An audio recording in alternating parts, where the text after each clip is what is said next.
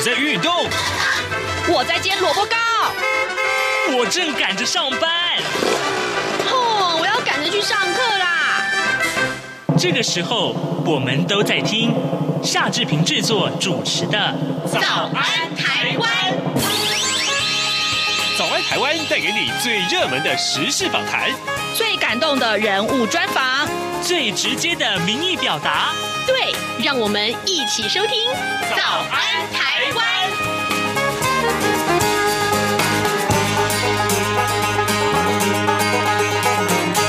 早安台湾，我是夏志平。今天是二零二二年的十一月二十九号，星期二。今天呢，志平要为您播出啊这一集的这个南海剧场口述历史的专访啊，可以说是这一系列的最后一集了哟。那么今天我们的受访者是知名的演员李立群，他可以说是两岸都非常的知名啊。好，呃，这个李立群要在节目中跟大家分享什么样的话题呢？包括了他为什么会呃成为演员，还有呢，他在南海剧场演的这么多的戏里面，哪些是他认为，比如说，嗯，最值得怀念的喽？呃，最轰动的喽，还有最受欢迎的喽。待会儿我们都会有非常非常多的分享，我们等一下再请您收听啊。那么在呃呃收听李立群的这个访谈之前呢，这边有一点点的时间跟大家说一说各平面媒体上面的头版头条讯息。首先，我们来看一看，哇，很多的听众应该是对这个消息觉得非常非常的赞啊。呃，十二月一号开始，室外就可以不用戴口罩了。你知道你戴了几天的口罩吗？啊，你戴了五百五十五天啊！说来真是有点 有点心酸，对不对？新冠肺炎的疫情趋缓啊，那么中央流行疫情指挥中心昨天就宣布啊，预估下周确诊数呢可能会达到这一波流行疫情以来的最低点啊，甚至于确诊数会降到一万以下。所以呢，指挥官王必胜昨天就宣布了三大防疫的松绑措施，十二月。开始啊，呃，陆续要放宽室外的免戴口罩，然后呢，医院的探病规定也放宽了，而且取消了入境人数的限制。王必胜说呢，呃，单日确诊病例数已经在一万出头了，那么初步啊，达到设定的社区低度流行啊。十二月一号开始取消室外戴口罩的规定，也取消餐饮场所不得逐桌敬酒的规定。十二月一号是全民戴口罩的第五百。五十五天哦，那么希望口罩松绑可以让大家呼吸更为顺畅。不过呢，哎，所谓的这个室内的空间的场所啊，啊、是指哪些呢？各位听众可能要注意到，像车厢咯、船舶咯、啊、航空器这些个运具啊，那么还是维持全程戴口罩的。呃，运动啦、拍照啦、自行啊、这个开车啊，这个直播的录影咯，还有水域的活动了，还、外出有饮食需求等呃这六大的情况之下是可以免戴口罩的。那唱歌也不需要再戴口罩了。对于室外的定义，医疗应变组的副组长罗一军他说啊，室内就是指有屋顶。有天花板啊，四周有墙壁、有隔板，或者是的阻隔物间隔的地方。那么呃，隔间的地方，那么如果不利于气流的流通，这就算是室内。那除了口罩的这个限制放宽之外，十二月一号松绑的探病限制，还有取消入境人数的上限啊，指挥官啊，指挥中心啊，目前只开放加护病房、安宁病房。呃，呼吸照护病房，还有精神科的病房，慢性病房。还有儿童病房以及有身心障碍啊啊病况危急或者是例外情况者是可以探病啊。那么政策松绑之后，全国的医院都可以有条件的开放探病，但是仍然是限制每天固定一个时段啊，而且呢，每一名住院的病人啊，限最多呃每一次最多只有两名的访客。但是呢，如果有病人实施手术需要家人陪同急诊啊，或者是呃病情恶化，呃或者是其他特殊的原因等四大例外的情形，其实是不限探病时段跟访客人数的。好，这就是今天联合报上面告诉大家啊，我们多花了一点点的时间来看这个很重要的全民都要注意的事情啊。另外呢。我们看到这个《中国时报》头版头条，其实跟选后的情势有关。九合一选举的这个结束啊，民进党大败啊。呃，中国《中国时报》今天就说，嗯，民进党内上演了这个逼宫第一枪啊，呃。呃，吕秀莲啊，前副总统，他痛批民进党党纪的崩坏、道德的沦丧，还有傲慢失能，陷台湾于战争边缘。那呃，另外一位在野的的成员也是绿营的人士游英龙，他就呼吁蔡英文啊下诏罪己啊，如果不决心反省的话，那么民进党就等着二零二四被歼灭。呃，当然这也开出了第一枪，逼宫的第一枪，就是王世坚台北市市议员的当选人，他要求呃苏贞昌、阁揆要。要下台，这是今天《中国时报》上面的头版头条讯息。另外，我们来看到的是《自由时报》上面啊所说的，就是参选里长啊送中国快筛剂，这是怎么回事呢？呃，国民党的台北市长当选人蒋万安，他在竞选期间呢，他他的内湖后援会的总干事邱瑞莲啊啊参选内湖区清白里的里长的时候，被查出跟陈姓丈夫接受中方的资助，啊，透过六十名的人头无偿取得了六千支的快筛试剂，啊，在行贿选，而士林地检署昨天依照触犯公职人员选举罢免法中的投票行贿等罪啊罪名，把呃两个人起诉了，而且建请法院依据反渗透法第七条的规定啊，要加重二分之一的徒刑。一旦是被认为有罪的话呢，呃，依法最重是可以分别判处判刑啊，大概十五年。OK，这是今天。自由时报上面的头版头条讯息，我们还有一点点时间来看看白纸运动。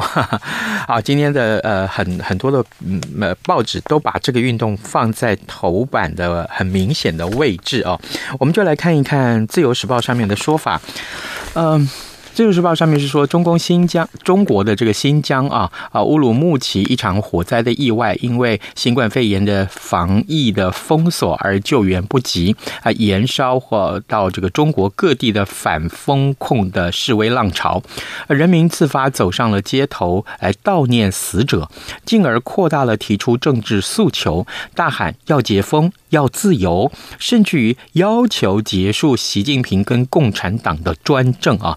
一直到二十八号为止，仍然没有止息啊！被视为一九八九年六四事件以来中国最大规模的公民抗争，稍有不慎的话，就会变成六四的翻版。那呃，乌鲁木齐的这个呃火灾这事件，其实里面因为有这个呃三岁的小孩童啊，也是丧生的，所以呢，呃，引发了中。中共。啊，中国的这个全国各地啊，有这样的一个所谓的“白纸革命”或“白纸运动”啊的一个呃聚集啊。当然啊，目前昨天我们在节目中也请啊受访者老师呃来跟大家分析相关的状况，所以呢，也随时请各位听众要锁定中央广播电台的各节新闻，注意“白纸革命”的相关活动。现时间是早晨的七点零八分三十三秒了，我们要进一段广告，广告过后，请您收听今天的访谈。单元从两岸、国际、历史文化与财经等角度透视中国的《这样看中国》节目，每周一到周五晚间九点三十分到十点在中央广播电台播出。如果您对《这样看中国》节目有任何收听想法或意见，欢迎寄信到台北市北安路五十五号。也可以透过电子邮件的方式，节目有两个信箱：二零二零 at rti 点 org 点 tw，或是二零二零零二零三 news at gmail.com。再次谢谢听众朋友们的收听与支持，请持续锁定每周一到周五晚间九点三十分到十点播出的《这样看中国》节目。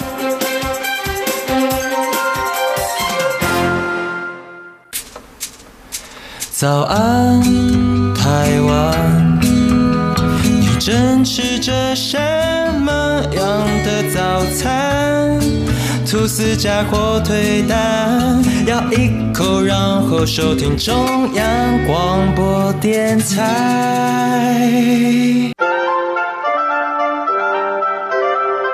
南海剧场口述历史系列专访。各位听众，今天我们要为您播出的这一系列的南海剧场口述历史专访的最后一集，特别要跟您介绍这一集受访的来宾是两岸知名的硬里子演员李立群。首先，我要请教李立群老师的是，您对于在南海剧场演出的印象是什么呢？还记得第一次上南海剧场舞台的剧码又是什么？而且最轰动的又是哪一出戏呢？国立艺术馆，我第一次去演出，二十一岁，海专毕业前一年，啊，就参加了一什么剧团我都忘了，演那个戏是《虎父虎子》，一个抗日的话剧，甭管那个剧多现代或多不现代。对我来讲，就是上台，上台是一件大事，因为没演过戏，没上台演过戏。那个戏我很用功，用的功大概不一定对，但是又很用功，也在国立艺术馆第一次演出。在那之前，我只晓得有这么一个地方，呃，好像小的时候还随。随长辈、随家人到植物园去玩，好，印象里有这么一个剧场。后来，当我在那边演话剧之后，我才听说，那个国立艺术馆原来是在日据时代，他们就是一个神社的所在地。神社旁边往往会有一些剧场，艺术馆就曾经是在神社那边专门演出。能剧的一个地方，演能剧的舞台，据说他的舞台下面要九口缸子，要埋九口缸子。换句话说，国立艺术馆在最早期的时候，台湾光复的第二十年之内，可能都还没有翻修的时候，他的台底下是有九个缸子的。那个缸子是让能剧的演员走到缸子上面的时候。脚一跺，或者是用丹田的声音一发，喏哟嘛喏，容的这，它可以传到舞台下面的缸子底下，然后产生更大的共鸣，唰射出去。如果艺术馆曾经有这样子过的话，我觉得那个艺术馆的风华真是难得。后来，因为我们也不演能剧，我们也不需要这九口缸子。听说在翻盖的时候就把缸子拿掉了。我多想看一看，曾经属于艺术馆的那个缸子是什么样，看不到了。当我们二十一岁的时候演的那个话剧演完没多久，又演了中国青年剧团演出的一个《白粉街》，一个香港的剧本，讲那条街都是卖毒品的。也是七拼八凑的自己瞎排的戏，但也是演出了，也是在艺术馆。海专还没毕业，海专毕业之后去当兵去实习，回来之后哦还没有实习，当兵回来之后想找点戏演，就听说那个台北市吉林路旁边的那个第一饭店巷子里面那个文化学院分部。在招生，呃，招演员要演出那个一口箱子，姚一伟老师的剧本。姚一伟老师以前我们认识，他给我上过课，嗯，但是我跟姚老师没聊过一句天。我就演了他那个一口箱子去招考演员，我就考上了，我就演那里面的，应该说是男主角吧，叫老大，还有一个叫阿三的。现在不知道跑哪儿去了。文化学院新闻系毕业的，我们俩，我们他没演过戏，我还演过一点话剧，结果我们考上了，等于两个男主角吧。然后那个戏一口箱子呢，又碰到了汪奇美老师，他把我的许多大段的独白，专门的磨戏。一口箱子导演是黄美旭。汪清美老师挂的应该是表演指导，我们也没碰过表演指导的这种话剧，但是很重要。那一次，呃，汪老师对我的一个一个磨练，把那个大段独白每一个每一句话都要找到理由，每一句话都要找到理由，这样子在师范大学的一个体育系里的教室里面，我们找时间去练，我们两个演员就跟着他一块练，每一句话要找一个理由。一开始很慢，后来越来越快，越来越快。当一口箱子公演的时候，顾宝明老朋友他来看，看完之后跟我说：“立群，你的表演全变了。”我记得那个戏可惜了，没没有录下来，也没有录影机。那个时候要拍，只有用只有用胶片拍，没有人拍下来。一口箱子是是是很重要的一个戏，嗯，把我的表演整个翻了个个儿，然后就利用那点理论，自己又演了好多别的戏。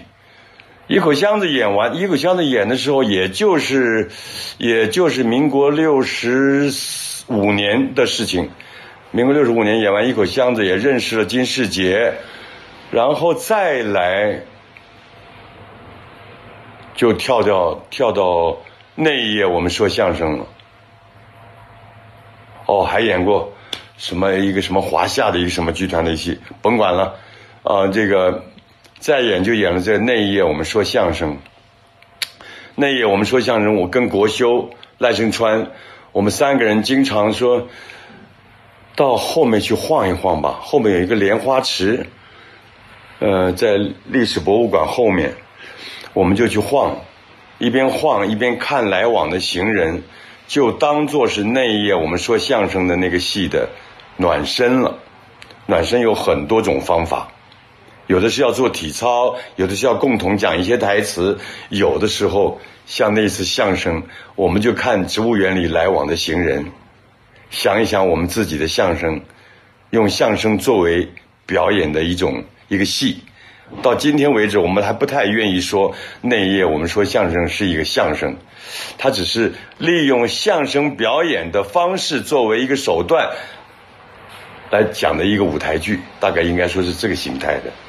因为你说你是相声演员嘛，我们也没做过什么相声的专业的说学逗唱捧的那个拜过师的专业的训练也没有，我们就靠自己演的经验，自以为是的把海峡两岸的相声带子。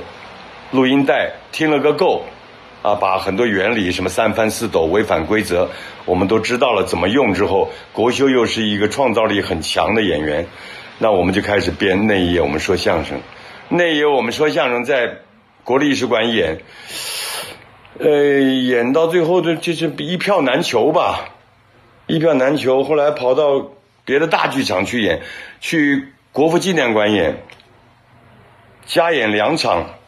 五千个位置，两个半小时卖光。那个时候没有什么电脑卖票，没有就就得一张一张卖。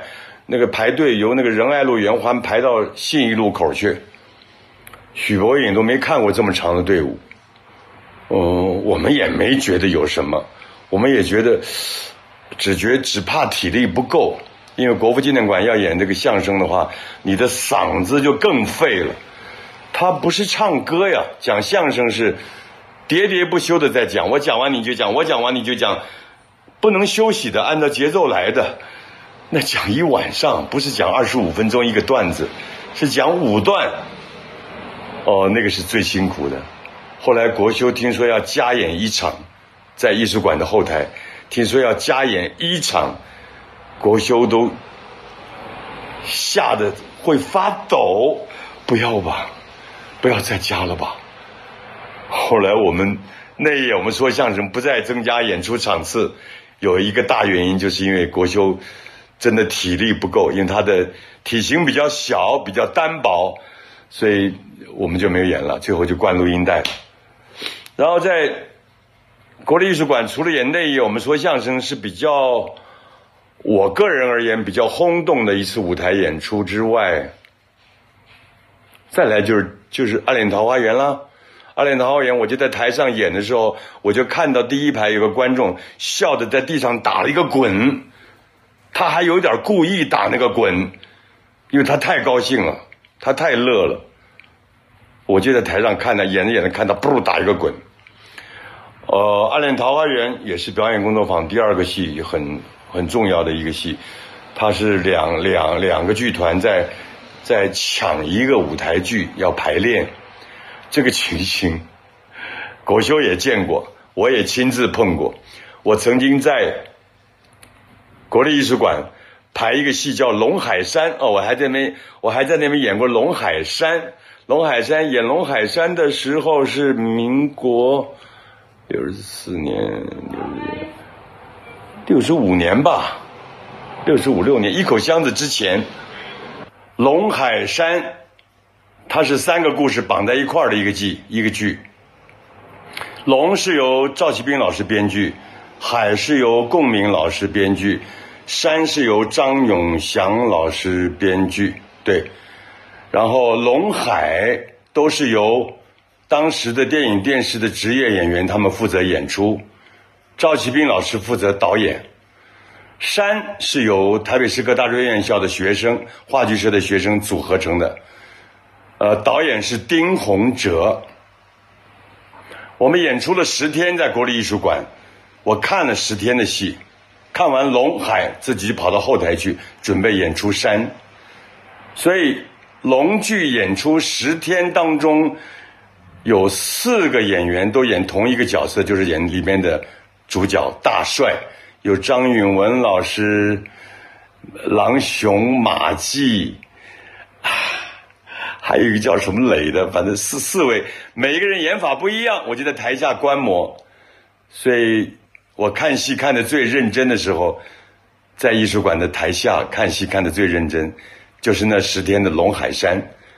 说到这里也特别的。特别怀念丁宏哲先生。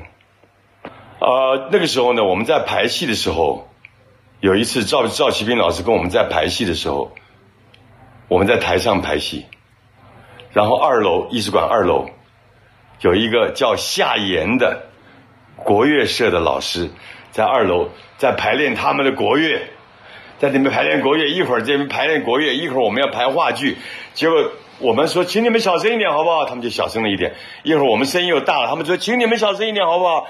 就两个导演赵启斌老师跟夏言先生，就一个在二楼，一个在艺术馆的台上，就吵起来了。你给我下来，你给我上来。两个人真的翻脸在吵，大吵，就为了一个一个剧场，一个剧场的那个排练用的场地。哦，亲眼看到。然后也就促成了，还有国修的一些点子吧，还有赖声川的点子，我们三个人都都有相同的感觉的时候，就促成了《暗恋桃花源》这个抢场地的一个一个一个戏。当然，这个戏本质上不是讲这个，在这里就不多说了。《暗恋桃花源》完了之后，有好多戏表演工作坊的，我都是在国立艺术馆演的。诚如李立群老师所说啊。咱们口中的这个南海剧场又叫做国立艺术馆，只是啊，呃，后来又改名字叫做国立艺术教育馆。所以，李老师，对于一个演员来说，国立艺术馆演出条件的特色是什么呢？那您对于他有没有一些特别的期待？国立艺术馆对我而言呢，不只是我二十一岁开始演话剧之后的一个。重要的场地而已，我们在全台湾的场地都演过了，差不多。那问题是，艺术馆它之所以不同，第一，它是一个中型剧场，只有六七百个观众，那个位置啊，还它的这个建筑，当初日本人建的时候，它这个拢音的这个程度非常好。我记得在那一夜我们说相声的时候，几乎可以不用麦克风就能让七百个人都听到，当然进来的人不止七百个人。暗恋桃花源演完了之后，又演了表演工作坊好几个戏吧，《圆环物语》啊，什么这个、嗯、开放配偶，还有这个好好几个啊。呃，那段时间我们明明可以到很多大剧场去演，可是我们总是愿意把国立艺术馆当成是一个首演的场地，因为那个场子暖。我们喜欢那个场子，演出的时候感觉上跟观众的共鸣打成一片的那个效果特别好，所以每次总希望在国立艺术馆做首演。这些年想下来，已经好久不回台湾演戏了。我觉得国立艺术馆它就是一个，不只是一个剧场，它还是一个旁边有历史博物馆呐、有荷花池啊，有图书馆呐、它这一片儿啊，你说它是个文化园区也可以，你你你你说它是什么都可以。我们还在二楼国立艺术馆的二楼。这个组织过读书会，几个爱念书的、爱搞话剧的朋友，没事就在念完书去讨论书。虽然没有正经的讨论过几次，都在聊天，但也是一个读书会啊。也在那个二楼，那个那个阳台，艺术馆的二楼阳台那边。呃，我在那边也看过很多京戏，在艺术馆看京戏是免费的，到国军文艺中心看戏的话要花钱。在国立艺术馆看过不少京戏。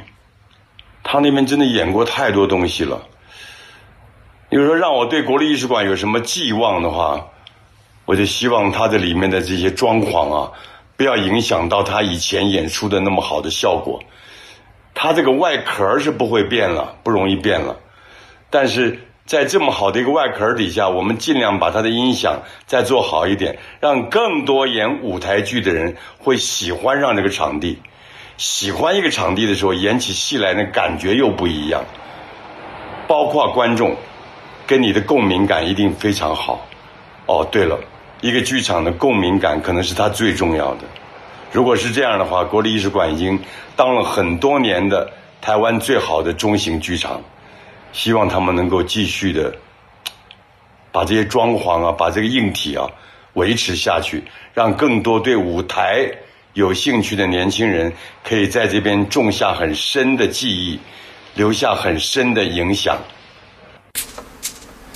早安，台湾，你正吃着什么样的早餐？吐司加火腿蛋，咬一口，然后收听中央广播电台。早安，暴马仔。这里是中央广播电台台湾之音，您所收听的节目是《早安台湾》，我是夏志平。此刻时间早晨七点二十七分四十五秒了啊！来，我们仍然来把多余一点点点时间来看一看白纸运动啊。呃，今天联合报的这个报道啊，把白举运动也说了一个比较。大的会诊啊，他说白举运动入北京，这是六四之后最大的抗争啊。